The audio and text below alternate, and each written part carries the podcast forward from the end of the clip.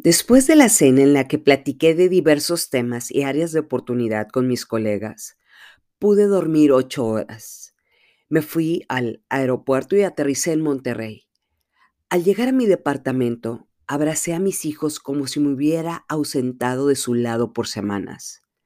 Les dije que la vida era un regalo y yo los amaba con toda mi alma y estaba ahí con ellos diariamente para demostrarles lo mucho que significan para mí olía a hogar, una mezcla de jazmín y cítricos.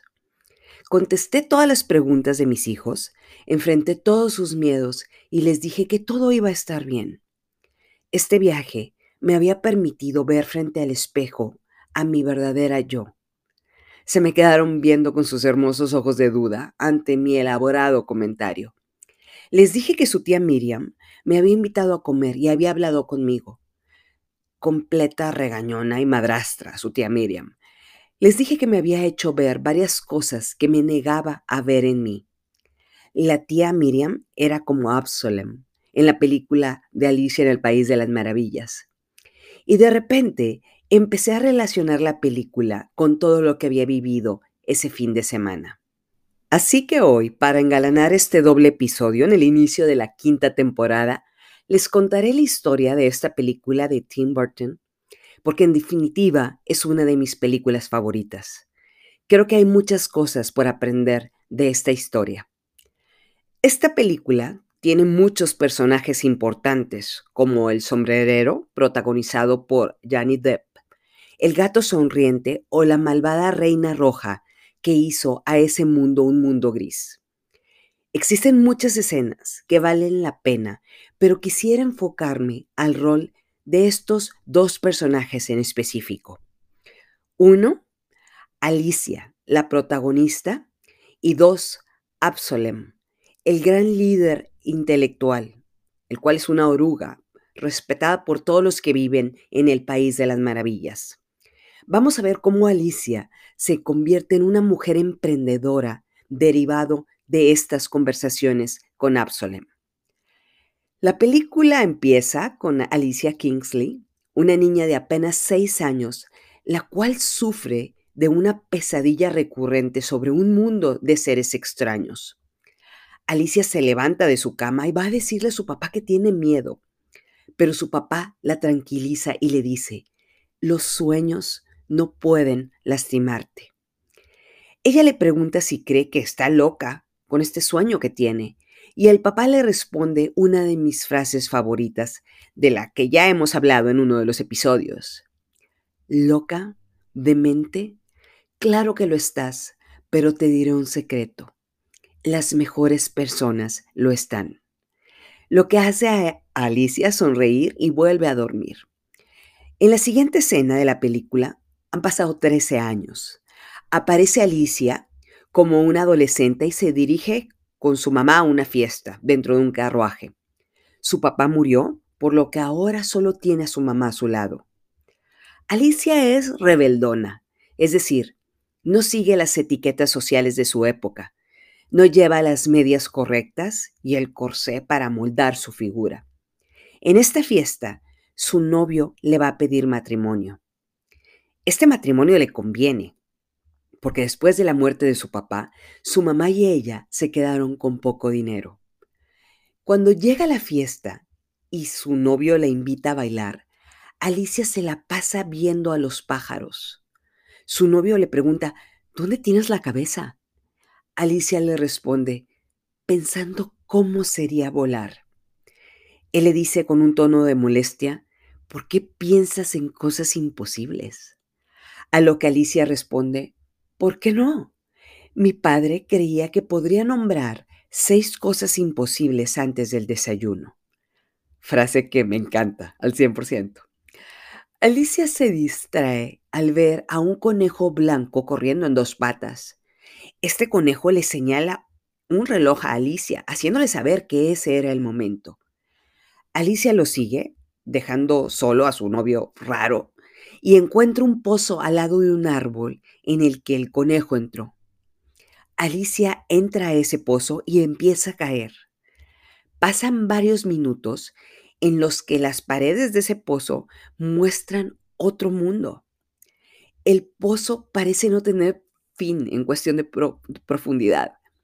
Alicia grita porque va cayendo a un ritmo acelerado. Finalmente, aterriza en un cuarto y ve en él una puerta diminuta. Se da cuenta que no cabe por esa pequeña puerta. Observa su alrededor y ve una bebida, la cual tiene un letrero que dice, tómame. Y aquí quisiera mencionar esta escena por lo siguiente. Hay muchas veces en las que no podemos entrar a un nuevo mundo porque somos muy grandes para hacerlo. Es decir, si una persona es director general de una empresa, pero tiempo después lo despiden, su mente está encapsulada en el título de director general. Este hombre podría sentir un conflicto para aplicar a un puesto de gerente comercial en una empresa. Se siente tan grande que no puede pasar por esa puerta chica a una nueva realidad. Es probable que ser gerente comercial le pague más dinero que lo que le pagaban como director general, pero el estatus, de lo que hemos hablado en episodios pasados, lo paraliza. Algunas veces el ser tan grande nos impide entrar por una puerta chica a un mundo inmenso, un mundo enorme de posibilidades. Solo hay que tomar la bebida que acaba con el estatus o el ego, lo cual nos va a permitir entrar a una nueva realidad. Pero bueno, continúo con la película. Alicia toma esta bebida, se hace pequeña y entra a un mundo extraño. Se sorprende al ver al conejo blanco hablar, observa a unos gemelos sin cabello, rellenitos, y ve a su alrededor flores que tienen cara como si tuviera una vida similar a la de un humano. Es otro mundo, muy diferente al que vive. Estos personajes dudan si ella es la Alicia, la Alicia que ellos esperaban. Y aquí llega una de las mejores escenas de la película, la cual, por supuesto, te invito a verla. Alicia observa a su alrededor este mundo lleno de colores oscuros y de repente aparece entre el humo una oruga llamada Absolem, la cual le pregunta, ¿quién eres tú? Ella responde, Alicia. Absolem le dice, ya lo veremos. La oruga le pide a sus acompañantes que desenrollen el oráculo, es decir, el pergamino en el que está escrito el pasado, el presente y el futuro. En el pergamino está dibujado el día fabuloso, es decir, el día en el que la reina roja dejará de hacer este mundo un lugar miserable y oscuro. El pergamino muestra un dibujo de Alicia luchando con el Jabberwocky, un dragón. En este dibujo, Alicia se encuentra de pie, arriba de unas ruinas, con una espada en la mano frente al dragón. Pero al ver el dibujo, Alicia le responde asustada que ella no es esa mujer. Los acompañantes de Alicia le preguntan a Absolem de forma alarmante, Dinos, ¿es ella Alicia? A lo que la oruga responde, ni por poco. Y entra la duda entre los personajes. ¿Por qué aparecería la Alicia equivocada unos días antes del día fabuloso? El día fabuloso sería el momento en el que el mundo volvería a tomar vida y se van a acabar las tinieblas en las que viven, provocadas por esta reina roja. Después de huir de un ataque de unas bestias, Alicia se encuentra al sombrerero, interpretado por Johnny Depp. Este hombre extraño porta un sombrero hermoso y está murmurando muchas palabras que no tienen sentido hasta que este hombre deduce qué es lo que está mal con Alicia y dice una sola palabra, mente. Le dice a Alicia, no eres como eras antes. Antes eras más muchosa. Perdiste tu muchosidad. Ahí adentro te hace falta algo. Ahí me acordé de Miriam diciendo que algo andaba mal conmigo, diciendo que perdí mi muchosidad.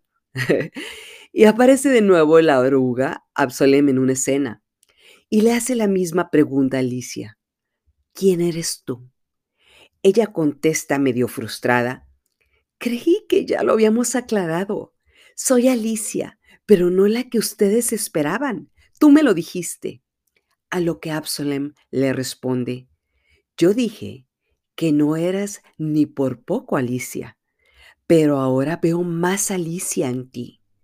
Pareciera que eres casi Alicia.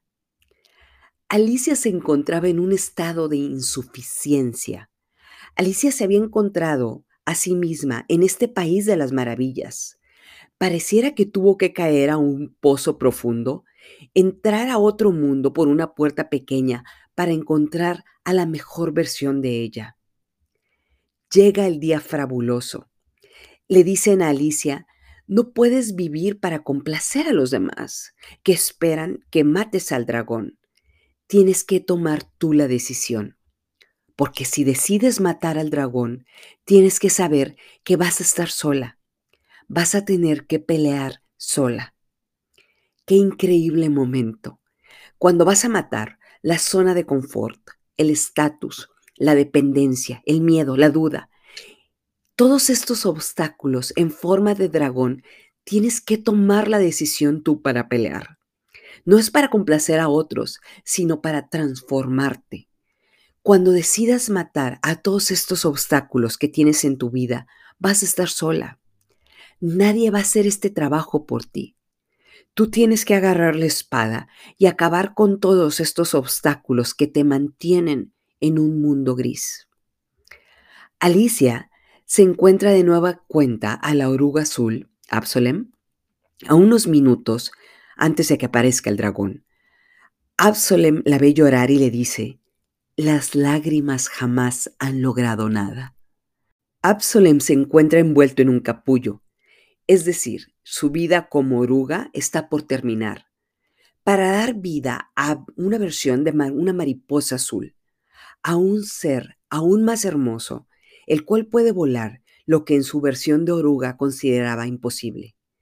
Alicia le pregunta, ¿te vas a morir? Absalem le responde, me voy a transformar. Y Absalem continúa, yo no te puedo ayudar si no sabes quién eres, niña estúpida. Alicia le responde, convencida de sí misma, no soy estúpida. Me llamo Alicia Kingsley. Vivo en Londres. Mi padre se llamaba Charles Kingsley y tenía la visión de que para llegar al otro lado del mundo se necesitaba voluntad y nada lo podía detener. Permítanme repetir esto último porque es un momento monumental tenía la visión que para llegar al otro lado del mundo se necesitaba voluntad y nada lo podía detener.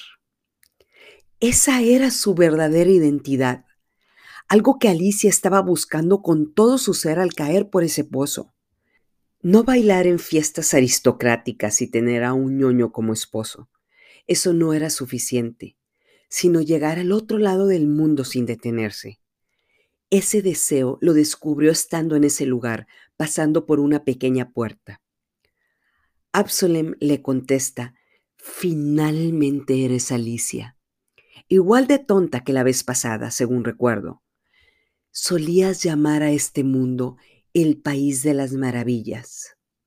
Y Alicia recuerda haber estado ahí cuando era una niña pequeña. Poco a poco las escenas le recuerdan todo lo que hizo en ese lugar pudo ver sus alcances y sus posibilidades. Había olvidado ese mundo fantástico para poder sobrevivir a su realidad actual.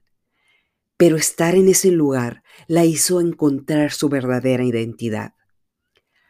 Absalem se despide mientras su capullo lo envuelve y le dice que la verá en la otra vida. Además pronuncia unas últimas palabras. La espada borpal sabe lo que quiere hacer contra el dragón. Solo tienes que agarrarla. Alicia se da cuenta de quién es realmente. Es Alicia Kingsley. La espada representa el talento, la capacidad que Dios le otorgó o que tuvo que desarrollar. Sacamos la espada borpal cuando vamos a una entrevista de trabajo. Es el talento y la capacidad que tenemos que mostrar.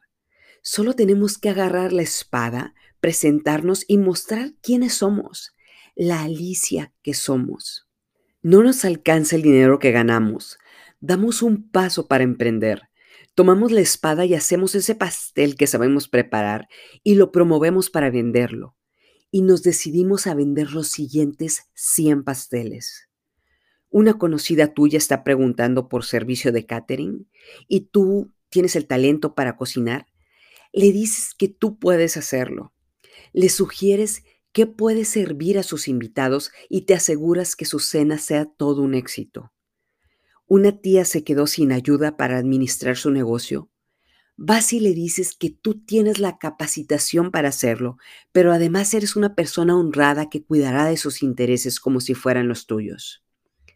A todos nos llega la hora de enfrentar al dragón. Solo tenemos que agarrar la espada. Ella sabe qué hacer. Es parte de lo que somos. Ahí está nuestra verdadera identidad. Ahora, continúo con la película. Llega el ejército de la Reina Roja Malvada, el cual está representado por soldados en forma de barajas, es decir, para nuestro podcast, representan el mundo del azar. Esos soldados son todas las cosas negativas que nos tocó enfrentar por cosa de suerte, estar en el momento equivocado, en el lugar equivocado o cualquier otra circunstancia que no dependía de nosotras. Todas hemos pasado por situaciones dolorosas. Si estás escuchando esto es porque sobreviviste a un mundo injusto, a situaciones que ninguna mujer debería de enfrentar, pero lo lograste. Venciste a todos esos soldados que vinieron a atacarte al azar. Lograste esquivarlos o tirarlos. A todos estos obstáculos de la vida los viste de frente, tomaste la espada y seguiste luchando para sobrevivir. Ahora bien, detrás de los soldados en forma de baraja entra el dragón. Alicia dice, es imposible matarlo. El sombrerero le responde, solo si piensas que es imposible. Alicia dice, algunas veces imagino hasta seis cosas imposibles antes del desayuno. El sombrerero le responde, es un hábito excelente, pero hoy debes enfocarte al dragón.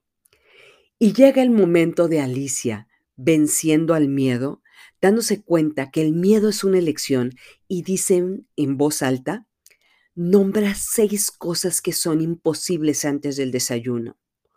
Cuéntalas, Alicia. Y las empieza a nombrar mientras camina hacia el dragón con la espada en la mano. Número uno. Encontré una bebida sobre la mesa que hace que me haga pequeña. Número dos. Encontré un pastel para hacerme crecer de tamaño. Número tres. Hay animales que pueden hablar. Número cuatro. Hay gatos que tienen una gran sonrisa. Número cinco existe el país de las maravillas. Número 6. Es hora de matar a un dragón. Alicia sube unas escaleras de unas ruinas y encuentra la fuerza para atacar al dragón. Se cubre del fuego que le avienta este animal, pero finalmente ve su oportunidad de subirse al cuello del monstruo y decide cortarle la cabeza. Así lo hace. Alicia mata al dragón, que era cien veces más grande que ella. Se acabó la batalla. Los soldados en forma de barajas sueltan sus armas y dicen que ya no seguirán órdenes de la Reina Roja. Peleaban por ella por el miedo al dragón. Sin dragón, no tiene poder. Gracias a Alicia, el mundo dejó de ser un lugar oscuro y de tristeza, y empezó a verse el color del país de las maravillas una vez que Alicia tuvo la valentía de encontrarse a sí misma, a tomar la espada en la mano y a creer que podía hacer cosas que las demás personas consideraban imposibles. Se despide de sus amigos después de cumplir su misión y Alicia regresa al mundo real. Le dice a su novio que no puede casarse con él y le dice a su suegro que tiene una propuesta de negocios para su flota de barcos. Alicia encontró lo que era, cayendo en un pozo profundo, tomando una bebida para encogerse y para poder entrar por una puerta pequeña, entrando en un mundo de bestias y peleando contra un dragón que representaba todo lo que la estaba deteniendo para avanzar. se dio cuenta de sus alcances y empezó su vida como emprendedora, como comerciante y como capitana de un barco. Lo que me lleva a, así como lo hizo Alicia, para todas aquellas mujeres que han caído a las profundidades, pero que están dispuestas a acabar con todo lo negativo que han vivido, el monstruo que ensombrece su vida y tomar la espada borpal en sus manos para lograr lo imposible?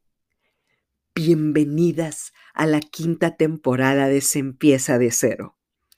Solo las que hemos caído al infierno podemos reconocer las bondades de vivir en el paraíso. En esta temporada uniremos los pedazos que se cayeron de nosotras para transformarnos en alguien que no se conforma con lo suficiente, que siente la necesidad de hacer algo más con su vida, por todas las alicias que merecen un país de las maravillas. El mundo está lleno de segundas oportunidades. Hay veces que solo hay que decir nuestro nombre y nombrar seis cosas que hemos logrado que parecían imposibles. Es un hábito excelente, como dijo el sombrerero, para dar un impulso y enfocarnos en otras seis cosas que pueden lograrse creyendo en nuestra voluntad con la espada en la mano. Si algo nos muestra Alicia en el País de las Maravillas, es que, aun si caemos en un pozo profundo, podemos encontrar una pequeña puerta para una nueva realidad. Esa es nuestra oportunidad de entrar a un mundo diferente. No luches contra lo que eres no te critiques. Hay demasiadas personas que están en contra de lo que representas, por lo que no puedes ser una más de ellas. Este es el momento de amar al reflejo en el espejo. Antes de terminar este doble episodio, quisiera hablar de Absalom, esta oruga con un mal genio, el cual acompañó a Alicia a encontrar su verdadera identidad. Absalom no le dijo cosas agradables, la llamaba tonta, la confundía cada vez que se veían frente a frente. Hay personas que llegan a nuestra vida a sacudir la mesa, a decirnos que hay una mejor versión de nosotras, a decirnos que esta versión actual no es suficiente, que perdimos muchosidad, ya sea soplándonos humo en la cara o haciendo a un lado la sopa de mariscos que está evitando que escuchemos la verdad. Esas personas nos sacan del lugar cómodo en el que estamos. Este podcast está enfocado para que toda mujer sepa que hay una mejor versión de nosotras por venir. El cansancio de pelear por algo mejor lo transformaremos en la energía necesaria para vencer los obstáculos en forma de dragón que se nos presenten. Lo mejor está por venir. Podemos estar en un capullo, vulnerables, apagadas, pero solo es un paso para la evolución, para convertirnos en aquella mariposa que pueda volar en un mundo de libertad emocional y financiera. Mil gracias, Miriam, por ser mi Absalom y obligarme a ver frente al espejo mis alcances. Por otro lado, Lady Rojas, siempre brillaste por tu muchosidad. Tu forma tan irreverente de ver la vida le dio energía a varios episodios de este podcast. Gracias por contagiarme de tu luz, tu ánimo, tu tono amable e impecable y recordarme que tengo que alinear mi mente para lograr cambiar mi realidad. Doy gracias por el camino de energía que dejaste entre nosotras. Dios te tenga por siempre a su lado, querida amiga. Lo cual me recuerda a todas las integrantes de esta comunidad, no estamos solas, estamos juntas en esto. Es hora de lograr nuevos alcances y evolucionar a lo que consideramos imposible. Juntas podemos hacerlo. Bienvenidas a los dos primeros episodios de la quinta temporada de Se de cero.